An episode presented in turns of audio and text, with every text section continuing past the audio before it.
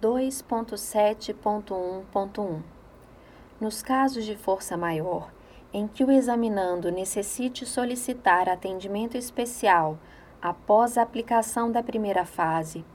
o examinando deverá enviar solicitação de atendimento especial via correio eletrônico